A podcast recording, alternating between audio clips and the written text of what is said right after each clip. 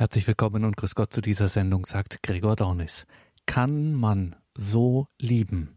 Das Leben als Geschenk und Berufung. Das war der Übertitel über einer Tagung, einer besonderen Tagung, nämlich der vierten internationalen Tagung zur Theologie des Leibes an der Katholischen Universität Eichstätt-Ingolstadt im November 2019.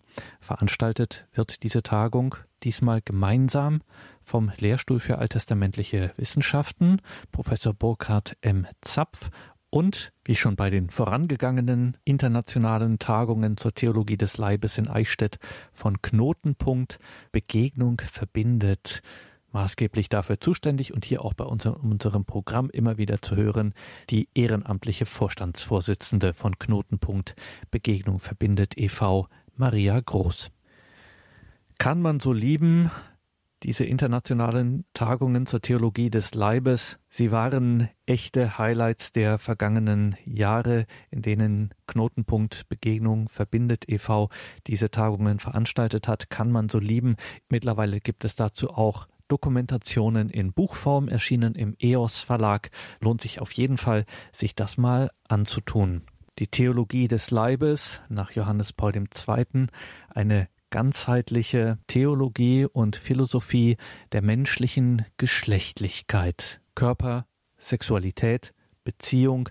Da hat Johannes Paul II., dessen hundertsten Geburtstag ja die Kirche in diesem Jahr feierte, da hat der heilige Papst gleich zu Beginn seines Pontifikats einen Stein ins Rollen gebracht, der bis heute nachwirkt. Die Theologie des Leibes eröffnet Dimensionen, die immer mehr entdeckt werden und vor allem die immer mehr von verschiedenen Disziplinen entdeckt werden. Und das machen die internationalen Tagungen zur Theologie des Leibes in Eichstätt so besonders, verschiedene Disziplinen, ja sogar Religionen. Es gibt bei diesen Tagungen auch muslimische, auch jüdische Beiträge, auch und gerade aus naturwissenschaftlicher Sicht.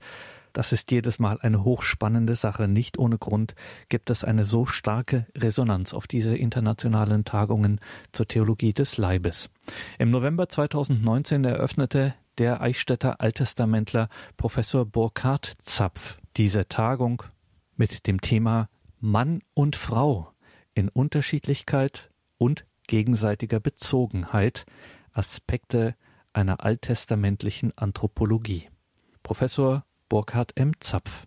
Das ist eine Tagung über anthropologische Fragen, über das Verhältnis von Mann und Frau, über Sexualität, Ehe und Familie mit einem biblischen Vortrag einsetzt, ist bemerkenswert.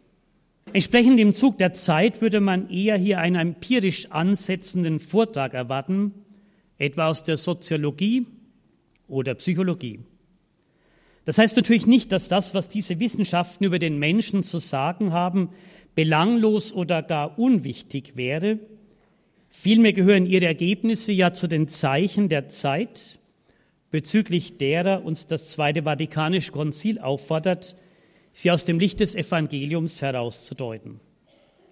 Doch indem diese Tagung mit einem biblischen Beitrag einsetzt, wird deutlich, dass das, was der Mensch ist und wie man insbesondere das Verhältnis von Mann und Frau zu verstehen und zu deuten hat, einen speziellen Zugangsbedarf, der nicht einfach weltanschaulich neutral ist.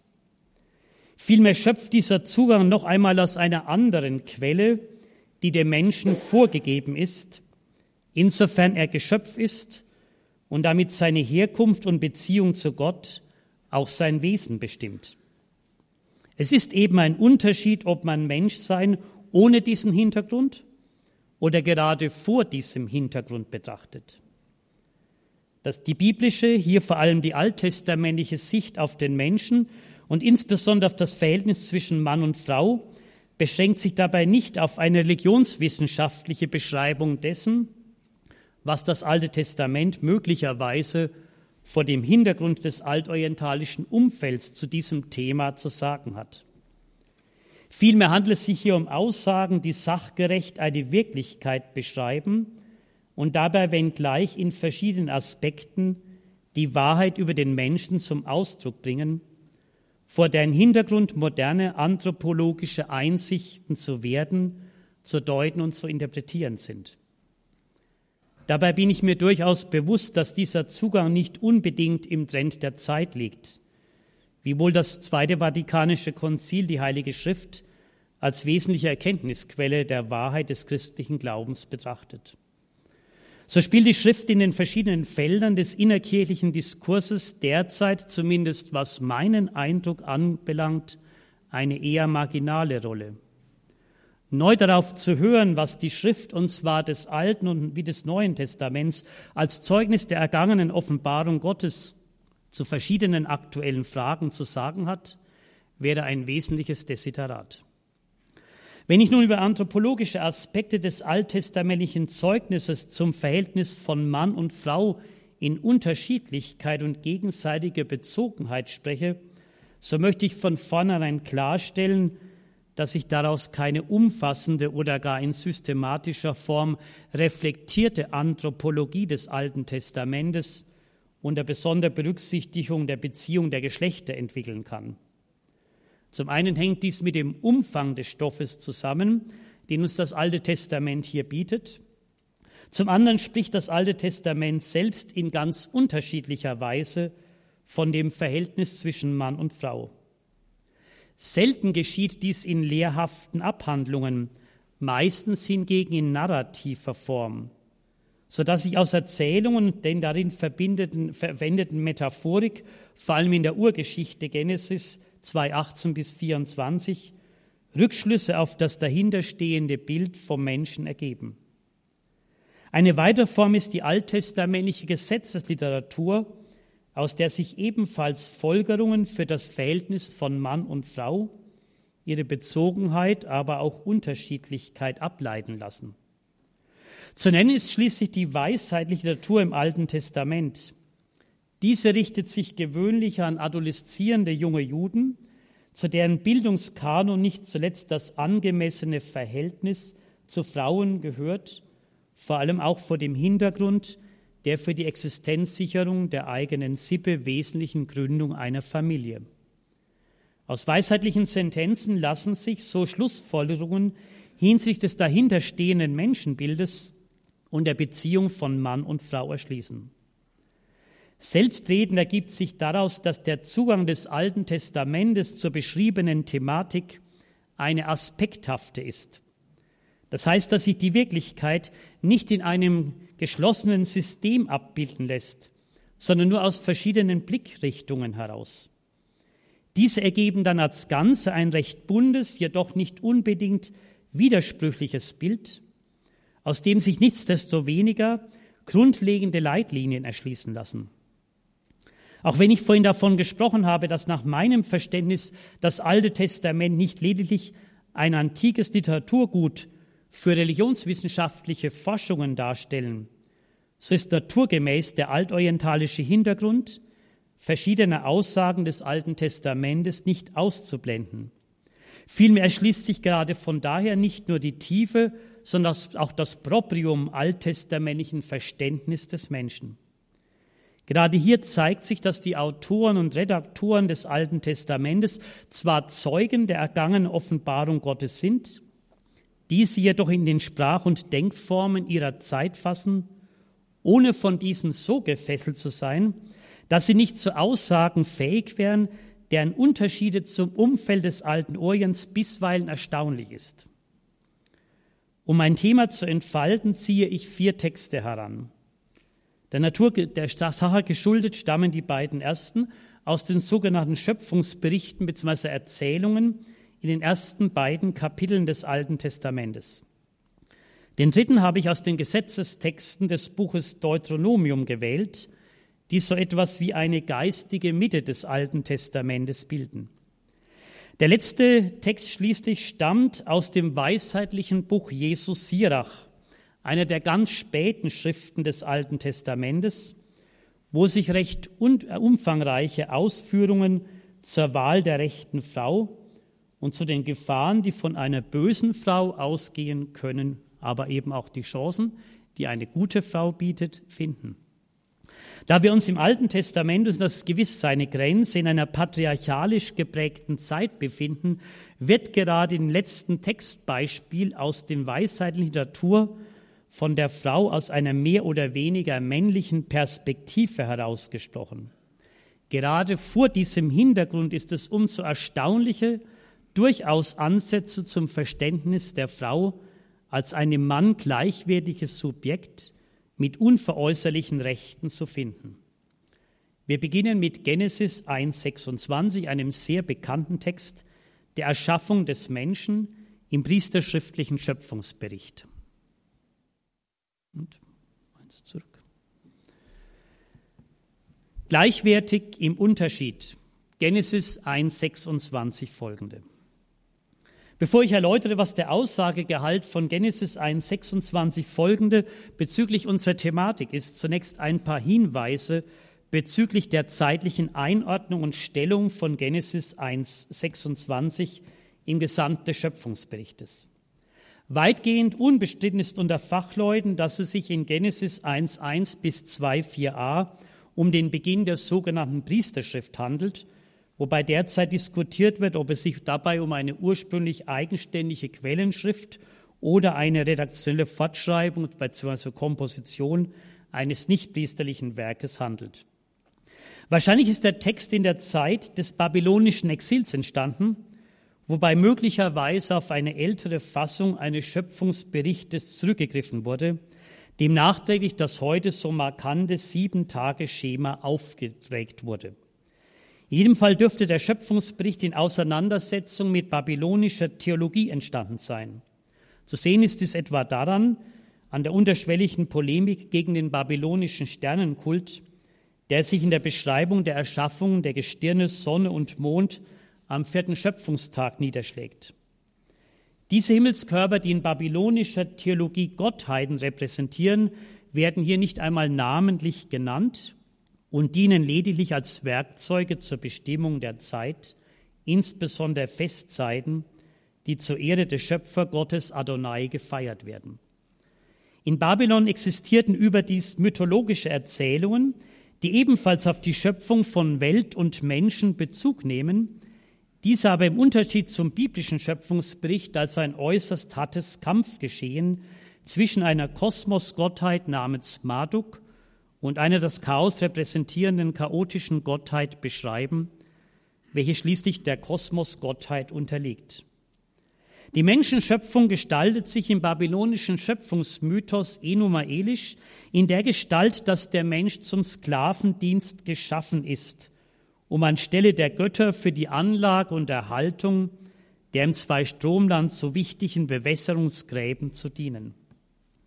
Menschenschöpfung gestaltet sich dort außerdem in der Form, dass dem Kreis der Götter ein rebellischer Gott namens Kingo geschlachtet wird um aus seinem Blut vermengt mit dem Lehm den Menschen zu erschaffen.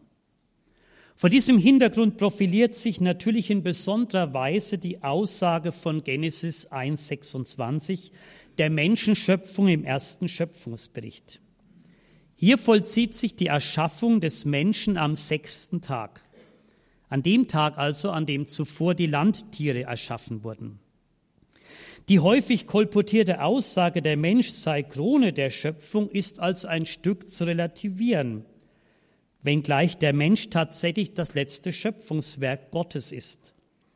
Krone und Höhepunkt der Schöpfung ist im Schöpfungsbericht vielmehr der siebte Tag, an dem die Ruhe Gottes den späteren Sabbat präfiguriert, an dem der Mensch teilhaben darf, um nicht zuletzt gerade durch diese Teilhabe seine Gottesebenbildlichkeit, von der in Vers 27 die Rede ist, zu verwirklichen.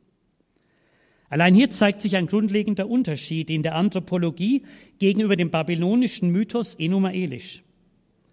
Zugleich wird durch die Erschaffung des Menschen am selben Tag wie die der Landtiere die Verwandtschaft des Menschen mit diesen deutlich, wenngleich seine Erschaffung durch einen göttlichen Kohortativ, lasst uns Menschen machen, deutlich von der der Tierwelt abgegrenzt und der durch die Wesensbestimmung Bild Gottes und ihm ähnlich zu sein, zugleich auf die Seite Gottes gestellt wird.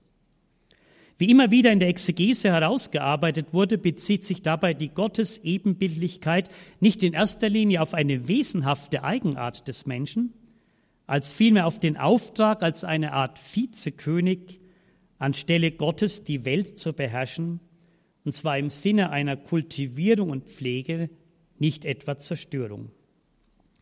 Was nun die Frage nach dem Verhältnis der Geschlechter zueinander betrifft, so lassen sich Genesis 1.26 folgende Aussagen entnehmen. Zunächst einmal fällt auf, dass überhaupt die Zweigeschlechtlichkeit des Menschen eine Beachtung erfährt. Das ist auffälligerweise bei den Tieren, vor allem bei dem am selben Tag erschaffenen Landtieren, nicht der Fall. Ebenso wenig wird die Zweigeschlechtlichkeit des Menschen in den Menschenschöpfungserzählungen der altorientalischen Umwelt soweit ich sehe, thematisiert.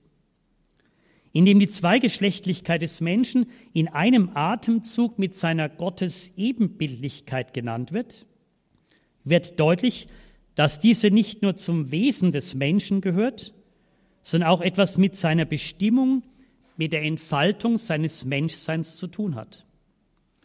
Wie wird dies nun zum Ausdruck gebracht? Zunächst einmal spricht Gott davon, Menschen machen zu wollen. Im Hebräischen wird hier das Nomen Adam verwendet, das hier nicht wie auf einer späteren redaktionellen Stufe des zweiten Schöpfungsberichtes in Genesis 2, 4b bis 3, 24 als Eigenname Adam, sondern im Sinne eines Gattungsbegriffes zu verstehen ist. Die Einheitsübersetzung gibt den Begriff pluralisch mit Menschen wieder. Man könnte ihn als Kollektivbegriff im Sinne von Menschheit übersetzen.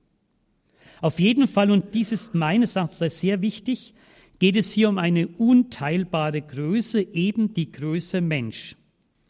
Im Hebräischen wird dies nochmals unterstrichen durch den Artikel, so dass man wörtlich Gott schuf den Menschen übersetzen müsste. Es wird dadurch eine Art Gleichheit impliziert, die alle Mitglieder der einen Menschheitsgeschichte umfasst. In einem zweiten Schritt wird dieser Mensch als Abbild Gottes ihm ähnlich, mit den beschriebenen Konnotationen näher charakterisiert. Wiederum geschieht dies singularisch, wobei natürlich das Kollektivum Menschheit impliziert ist. Auffällig ist, dass diese Vorstellung Bild Gottes auch im ägyptischen Bereich existiert, dort aber auf den Pharao bezogen wird. Somit geschieht hier so etwas wie eine Demotisierung. Die Menschheit als Ganze aber auch jeder einzelne Mensch ist Bild Gottes, ihm ähnlich. Wurde bisher die Einheit und das, was allen Menschen gemeinsam ist, betont, so erfolgt nun eine Differenzierung. In der Einheitsübersetzung von 1980 heißt es hier, als Mann und Frau schuf er sie. Während die neue Einheitsübersetzung mit Recht übersetzt, männlich und weiblich schuf er sie. Das heißt, im Hebräischen stehen hier anstelle zweier Nomina Adjektiva. Dies ist, wie ich meine, kein Zufall und unbedingt der Beachtung wert. Dadurch nämlich wird das eine Menschsein als mit zwei möglichen Eigenschaften qualifiziert, männlich oder weiblich. Menschsein als Bild Gottes, ihm ähnlich, trägt die Eigenschaft männlich oder weiblich, und zwar im Sinne einer Alternative. In dieser Unterschiedlichkeit, die wesensmäßig ist, darauf weisen uns die Adjektiva hin, verwirklicht sich eine Gleichheit. Ja, man könnte sogar sagen, in der Beziehung von männlichen und weiblichen Menschen wird die Gottesebenbildlichkeit aktualisiert, wenn man etwa an die Zeugung bzw. Geburt neuen menschlichen Lebens denkt, worin sich die Partizipation am Schöpfungswirken Gottes ausdrückt. Somit ist eine Herrschaft des einen über den anderen ausgeschlossen, da gerade dadurch die Gottesebenbildlichkeit des Menschen pervertiert würde. Ein Herrschaftsauftrag ergeht an den Menschen nur bezüglich der Erde und Tierwelt, aber nicht, wie bereits gesagt, im Sinne eines zerstörenden Handelns. Wir haben also hier in wenigen Sätzen eine unglaublich tiefe anthropologische Aussage für uns, die alles hinter sich lässt, was es an vergleichbaren zeitgenössischen Aussagen im alten Orient gibt. Unser zweiter Text. Mann und Frau eine symbiotische Einheit. Genesis 2, 18 bis 25. Vielleicht wird nur an wenigen Stellen des Alten Testamentes so deutlich, was sich unter dem Begriff aspekthaftes Denken verbirgt, als im Vergleich zwischen Genesis 1,26 folgende und Genesis 2,18 bis 25. Vom inhaltlichen Duktus her sind ja beide Darstellungen auf den ersten Blick sehr widersprüchlich. Werden in Genesis 1,26 folgende männlicher und weiblicher Mensch gleichzeitig erschaffen, so scheint Genesis 2,18 bis 24 von einer sukzessiven Erschaffung auszugehen. Erst die des Mannes und dann die der Frau. Allerdings ist dabei zu berücksichtigen, dass der Begriff Mann, hebräisch Ish, erst im Rahmen der Erschaffung der Frau, also in Vers 23, erscheint. Zuvor ist immer nur vom Menschen Adam die Rede. Der Mensch wird erst durch die Erschaffung der Frau zweigeschlechtlich, worin sich eine Art gedanklicher Rückgriff auf Genesis 1.26 folgende widerspiegeln könnte. Zudem wird hier die Tierwelt nach dem Menschen erschaffen. Im Unterschied zu Genesis 1,26, wo wir, wie wir gesehen haben, die Landtiere am sechsten Schöpfungstag vor dem Menschen erschaffen werden. Gleichzeitig weiß auch der zweite Schöpfungsbericht von der Verwandtschaft zwischen Mensch und Tier, wenn beide als lebendige Wesen hebräisch Nefesh Kaya bezeichnet werden. Gleichzeitig aber unterscheidet sich Mensch und Tier dadurch, dass dem Menschen der Lebensatem von Gott direkt eingehaucht wird, so Genesis 2.7. Auch hier also steht der Mensch zwischen Gott und dem Tier, ist vom physischen Charakter her mit dem Tier verwandt und steht doch gleichzeitig in einer außergewöhnlichen und direkten Beziehung zu Gott. Bestimmte Grundlinien bleiben also bestehen, wenngleich die Darstellung sich ansonsten von der in Genesis 1.1 bis 2.4a grundlegend unterscheidet. Demnach geht es auch hier nicht um eine einfache narrative Fortführung des im ersten Schöpfungsbericht Dargestellten, als vielmehr um eine erzählerische Entfaltung des besonderen Verhältnisses zwischen Mann und Frau. Wiewohl in der älteren Exegese diese Unterschiede neben anderen als Ausgangspunkt einer Quellenscheidung verwendet wurden, so muss man doch nicht notwendigerweise davon ausgehen, dass die beiden Schöpfungserzählungen völlig ohne Kenntnis der jeweils anderen entstanden sind. Was ist nun die besondere Aussage, die Genesis 2.18 bis 24 zu unserem Thema beiträgt? Das Problem, um das es hier geht, entfaltet Genesis 2.18 in Form einer göttlichen Aussage, die zugleich in eine Willensbekundung einmündet. Es ist nicht gut, dass der Mensch allein ist. Es ist nicht gut, weist aber einen Mangel in der Schöpfung auf, dem Adonai Elohim abhelfen will. Gut meint dabei so viel wie lebensförderlich. Das Problem der Einsamkeit wird abgesehen von den Klageliedern im Buch der Psalmen, wo jemand darüber klagt, von allen verlassen zu sein, mit diesen Worten nur hier thematisiert. Es spiegelt sich damit das Wissen darum wider, dass der Mensch ein Gemeinschaftswesen ist, das zur Entfaltung seines Menschseins und damit seiner Identität eines Gegenübers bedarf. Die Willenskundgebung Gottes erinnert entfernt an Genesis 1,26. Wiederum verdankt sich Menschsein einem direkten Handeln Gottes. Wenn das hebräische Wort Aser wie es auch die neue Einheitsübersetzung tut, mit Hilfe übersetzt wird, so assoziiert man dabei unwillkürlich so etwas wie Haushaltshilfe. Um dieses Lexem aber angemessen zu verstehen, ist es wichtig, sich zu, bewusst zu machen, dass es im Alten Testament vorwiegend von Gott verwendet wird. Er ist die Hilfe, auf die man sich verlassen kann und um die der Beter vor allem in den Psalmen fleht. Vielleicht darf man hier sogar so weit gehen, dass die nun erschaffene Frau dem Mann gegenüber so etwas wie eine Stellvertreterin Gottes ist. Also sich auch hier wiederum nun in anderer Form die Gottesebenbildlichkeit widerspiegelt, von der Genesis 1.26 spricht. Das hebräische Kenagdo ist nicht ganz einfach zu übersetzen. Wörtlich heißt es eigentlich wie ein ihm gegenüber Vermutlich trifft die neue Einheitsübersetzung das Richtige, wenn sie mit ihm ebenbürtig übersetzt. Es geht also hier nicht um eine Unterordnung, sondern um eine Beziehung auf Augenhöhe.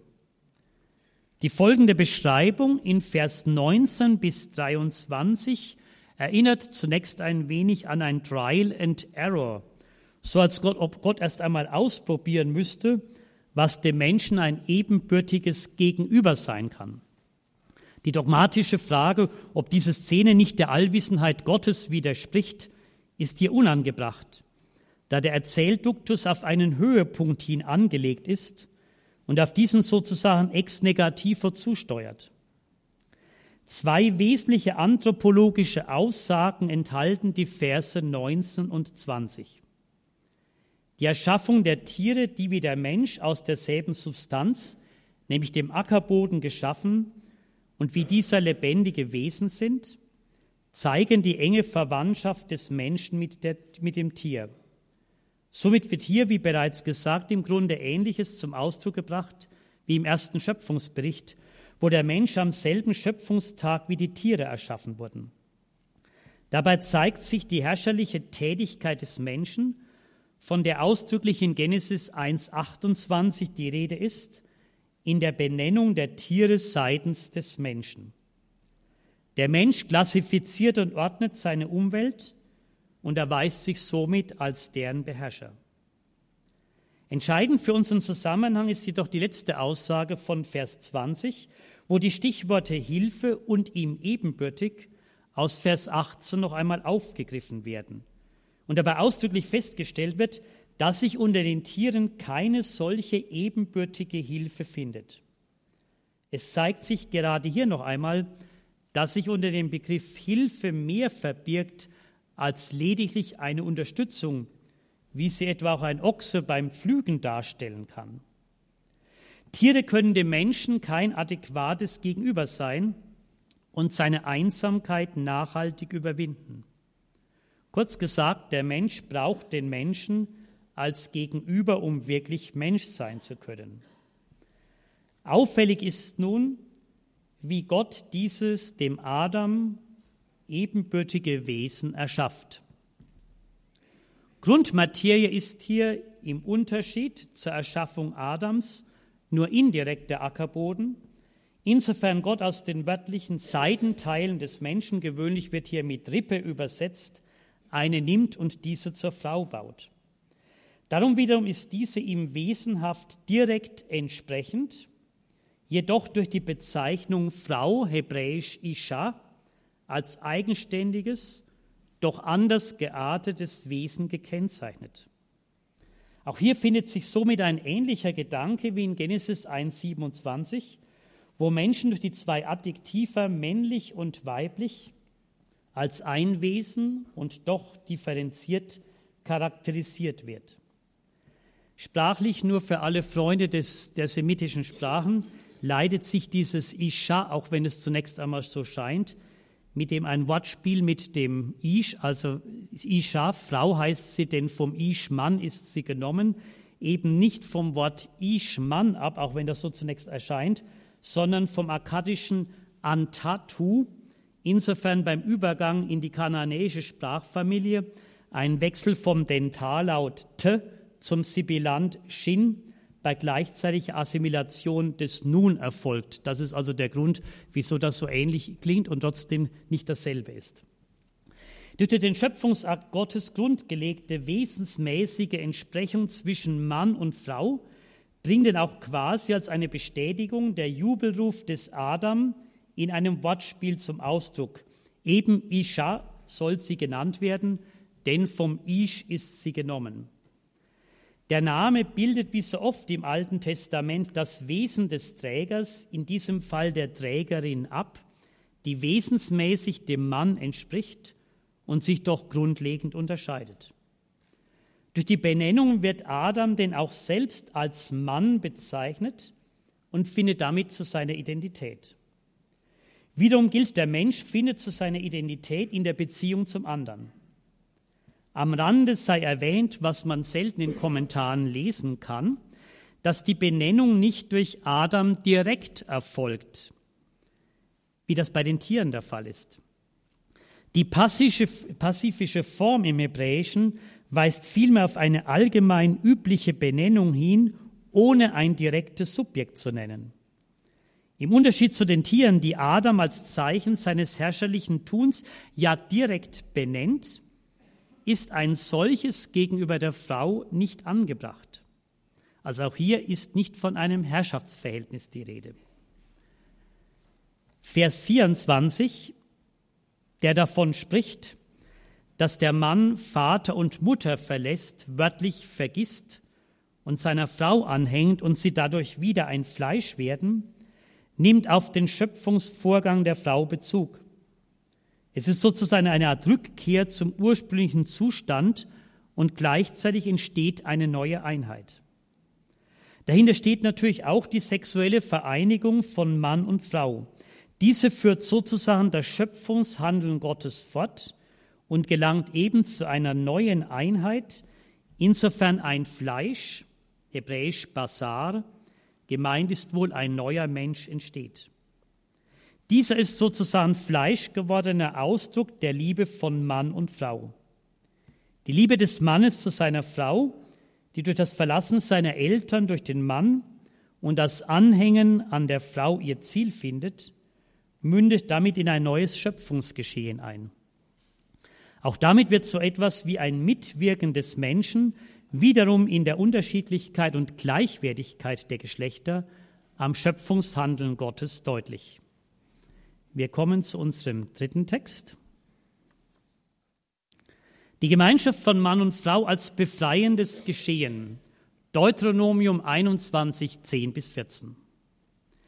Wie bereits gesagt, finden sich auch eine Reihe von Aussagen über das Verhältnis zwischen Mann und Frau bzw. die Stellung der Frau in der alttestamentlichen Gesetzesliteratur.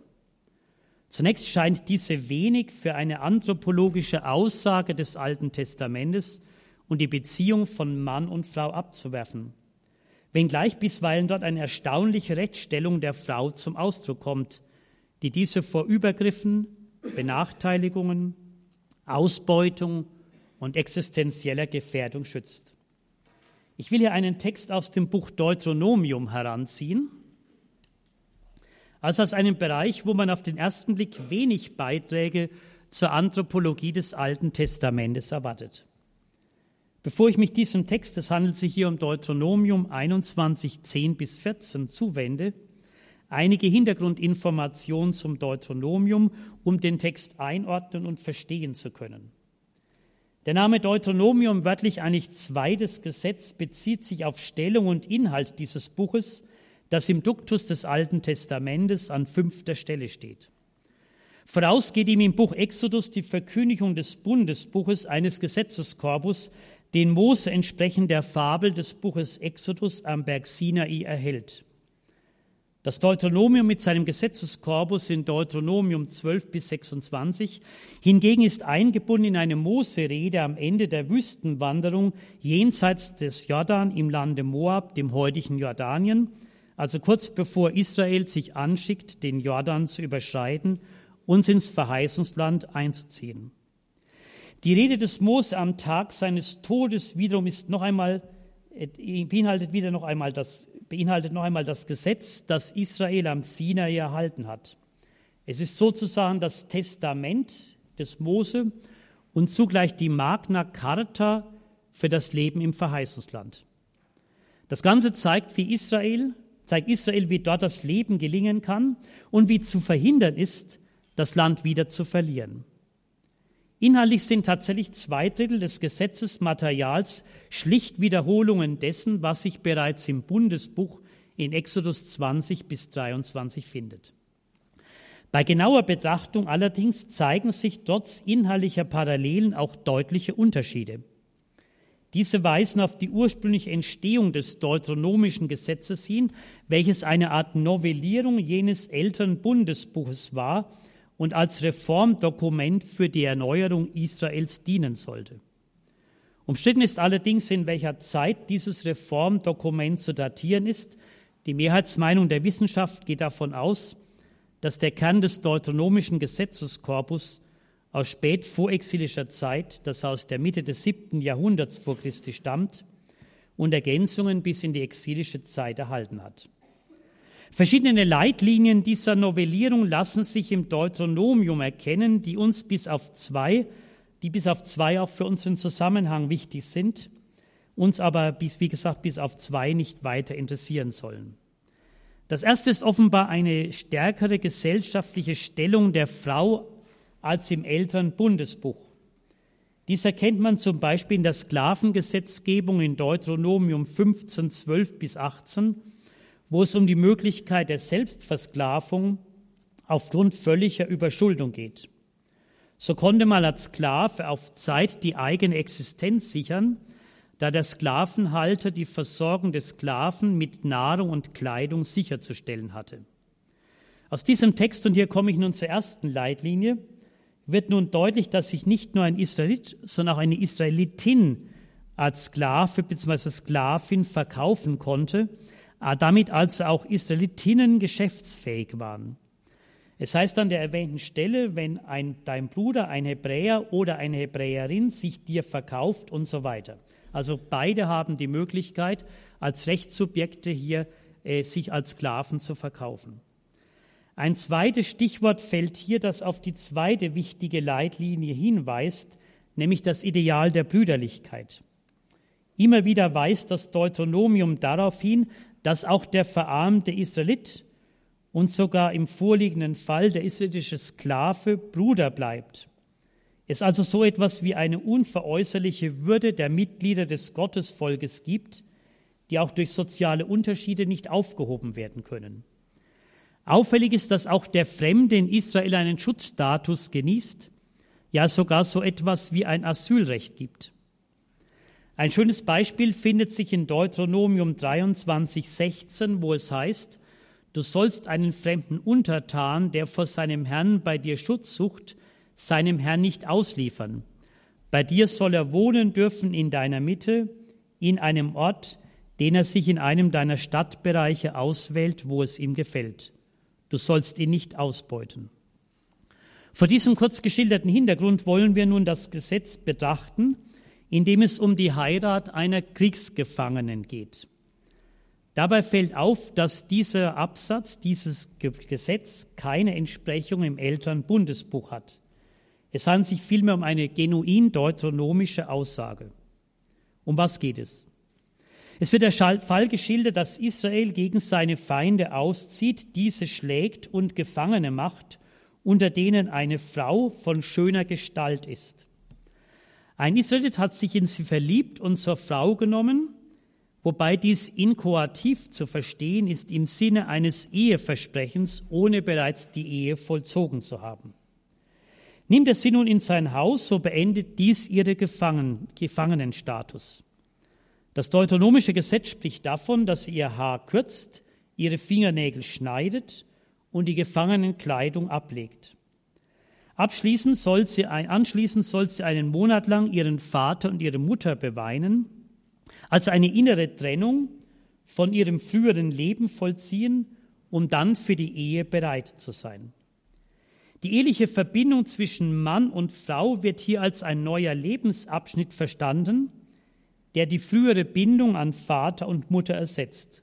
Man vergleiche dazu Genesis 2,24. Interessant ist nun die folgende Ausführung. Bedacht wird der Fall, dass der Ehemann kein Gefallen mehr an seiner Frau hat. Ihm steht nun die Möglichkeit offen, sie wegzuschicken, das heißt aus der Ehe zu entlassen, insofern diese im Alten Testament als eine Art Herrschafts- oder Besitzverhältnis des Mannes gesehen wurde. Darauf weist insbesondere die hebräische Wurzel Baal hin, die man gewöhnlich mit heiraten übersetzt, wobei das Nomen Baal so viel wie Ehemann oder Herr bedeutet. Diese Entlassung kann aber nicht willkürlich geschehen, sondern nur, wie es hier heißt, wenn die Frau es will. Lenabsha, wörtlich ihrer Seele entsprechend. Ist bei der Heirat der Kriegsgefangenen durch den Israeliten in keiner Weise davon die Rede, dass sie nach ihrem Willen gefragt wird, ist eine Entlassung nur möglich, wenn die Frau zustimmt. Durch die geschlechtliche Verbindung hat sich der Rechtsstatus der Frau geändert. Sie ist sein selbstständiges Subjekt und kann frei über ihr Schicksal im Sinne ihrer Entlassung entscheiden. Ein Verkauf der Frau im Sinne äh, als Sklavin für Silbergeld ist nicht zulässig. Die geschlechtliche Verbindung hat die Frau sozusagen auf die rechtliche Ebene des Mannes gehoben. Sie ist, um mit Genesis 2.24 zu sprechen, ein Fleisch mit ihm geworden, was nicht rückgängig gemacht werden kann. Das zeigt sich auch in der folgenden Aussage, die davon spricht, dass der Israelit seine vormalige Frau wieder wie eine Sklavin hat behandelt, was wiederum ausgeschlossen wird. Die eheliche Gemeinschaft hat einen Rückfall in das Sklavendasein unmöglich gemacht. Interessant ist die abschließende Begründung. Da heißt es, denn du hast sie erniedrigt. Die Kriegsgefangene zur Frau zu nehmen, mit ihr geschlechtlich zu verkehren und sie dann wieder zu entlassen, wird als Erniedrigung verstanden. Es zeigt sich hier nicht nur ein Bewusstsein um das, was Ehe eigentlich bewirkt, nämlich eine Gemeinschaft auf Augenhöhe, sondern auch das Gegenteil, nämlich die Verletzung der Würde der Frau, wenn diese fallen gelassen wird. Vergleicht man die Rechtlosigkeit von Kriegsgefangenen im Umfeld Israels, so wird hier nicht nur ein erstaunliches Maß an Humanität sichtbar, sondern auch ein Bewusstsein um das, was im geschlechtlichen Miteinander zwischen Mann und Frau geschieht, wo es insbesondere gilt, die Würde der Frau zu schützen. Wir kommen zum letzten Text, zum vierten Text. Der Lobpreis der guten Frau. In Sirach 26, 1 bis 4 und 15 bis 18. Abschließend noch ein kleiner Blick in die alttestamentliche Weisheitsliteratur, und zwar in eines der jüngsten Bücher des Alten Testamentes, das Buch Jesus Sirach. Mit seinen weisheitlichen Lehren deren hebräische Urfassung wohl um das Jahr 180 vor Christi entstanden ist, zielt Jesus Sirach wahrscheinlich auf heranwachsende, noch unverheiratete junge Juden, denen er aus den Traditionen Überlieferung des Alten Testamentes heraus Wegweisung und Orientierung geben möchte. Dies ist nicht zuletzt deshalb wichtig, da wir uns hier in der Zeit befinden, in der nach den Kriegszügen Alexander des Großen und er von seinen generellen etablierten hellenistischen Reichen die neue Denkbewegung des Hellenismus mehr und mehr auch die Kulturen des Vorderen Orients zu prägen beginnt.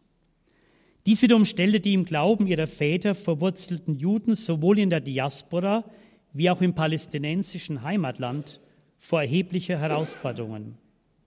Wie sollte man sich diesem neuen Geist, der in vielen traditionellen jüdischen und Wert und Tradition widersprach, gegenüber verhalten. Drei alternative Verhaltensmöglichkeiten standen zur Wahl.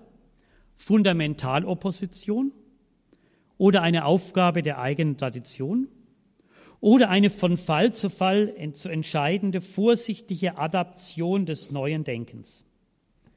Zu diesen Herausforderungen zählte nun auch eine größere Eigenständigkeit der Frau so dass Sirach seinen Schülern Ratschläge zur Wahl der richtigen Frau gibt.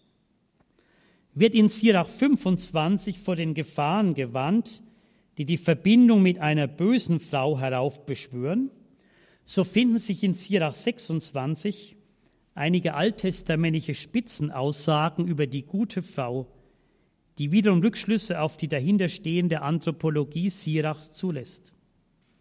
Diese werden meistens wenig beachtet, dafür aber umso mehr die negativen, zum Teil sehr harschen Bemerkungen Sirachs, die ihm das Verdikt eingebracht haben, von Misogynie geprägt zu sein und damit unreflektiert hellenistisches Gedankengut übernommen zu haben. Demgegenüber zeigen bereits die ersten vier Verse in Sirach 26, 1 bis 4, wo von der Wohltat die Rede ist, die eine gute Frau für einen Mann bedeutet, dass die geglückte Beziehung zwischen Mann und Frau den Mann zur Lebensfülle führt. So wird in Vers 1 der Mann einer guten Frau selig gepriesen, weil sich seine Jahre verdoppeln.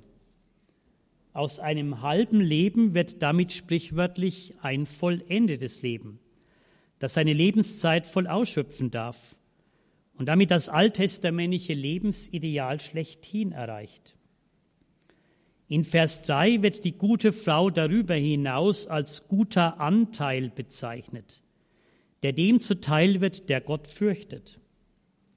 Zunächst klingen dies in unseren Ohren wiederum sehr patriarchalisch und fremd. Anteil bezeichnet jedoch im Alten Testament nicht zuletzt auch das Land und damit die Lebensgrundlage, die jedem Israeliten im Verheißungsland geschenkt wird. Es geschieht hier also so etwas wie eine Art Personalisierung der Heilsgabe des Landes in Gestalt der guten Frau.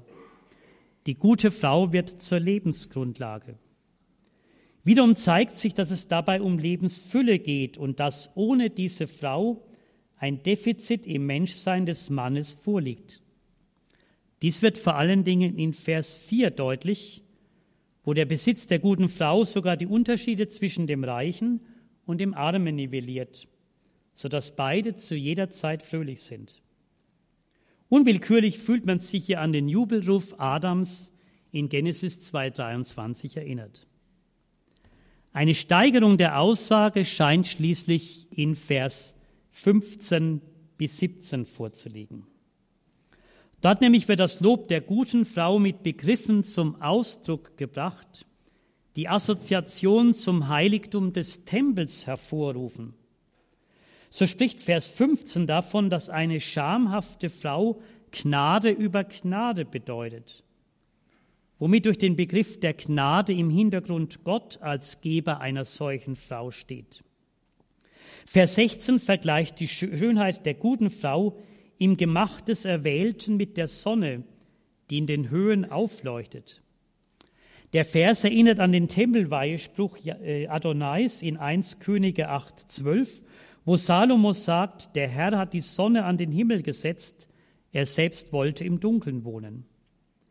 Tatsächlich steht für Gemach im Hebräischen jenes Lexem, das sonst ausschließlich das Allerheiligste im Tempel von Jerusalem bezeichnet. Die Frau gleicht somit in ihrer Schönheit dem Wohnen Adonais im Tempel. In diese Richtung weist schließlich auch Vers 17, wo der Glanz des Gesichts der guten Frau mit einer Lampe auf dem Leuchter im Heiligtum verglichen wird. Durch die gute Frau entsteht ihrem Mann also so etwas wie ein Heiligtum im eigenen Haus, vielleicht sogar eine Erinnerung an Adonai. Kann man das gelungene Verhältnis zwischen Mann und Frau schöner beschreiben? Mit diesem kleinen Durchgang durch verschiedene Teile des Alten Testamentes will ich enden. Ich denke, dass sie zeigen, wie wesentlich die Schriften des Alten Testamentes als gemeinsame Grundlage von Judentum und Christentum für eine Anthropologie sein können, die das Verhältnis von Mann und Frau nicht als Kampf und Auseinandersetzung und nicht als den Versuch des einen über den anderen zu herrschen betrachtet, sondern die das Verhältnis von Mann und Frau als einen von Gott gegebenen Weg darstellt, um zu einem vollendeten Menschsein zu kommen. Ich bedanke mich für die Aufmerksamkeit.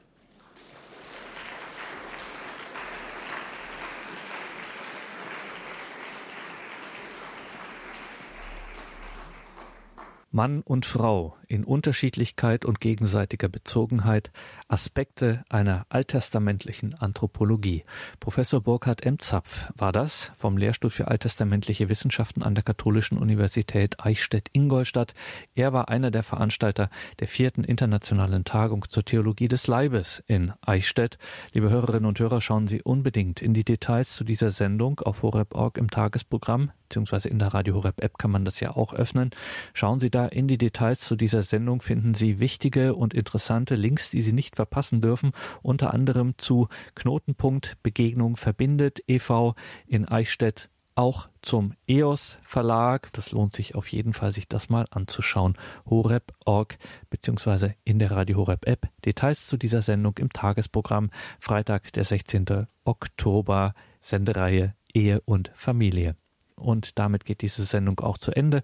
Gleich hören wir uns wieder in der Credo-Sendung, wo wir auf die vielen wo wir unter anderem die Schriftstellerin und Bloggerin Claudia Sperlich hören werden mit einer intensiven Betrachtung der schmerzhaften Geheimnisse des Rosenkranzes und wir schauen in das neue Buch Wie sie der Botschaft Flügel verleihen von Father Michael White. Man kennt ihn von Rebuild, wie sie der Botschaft Flügel verleihen.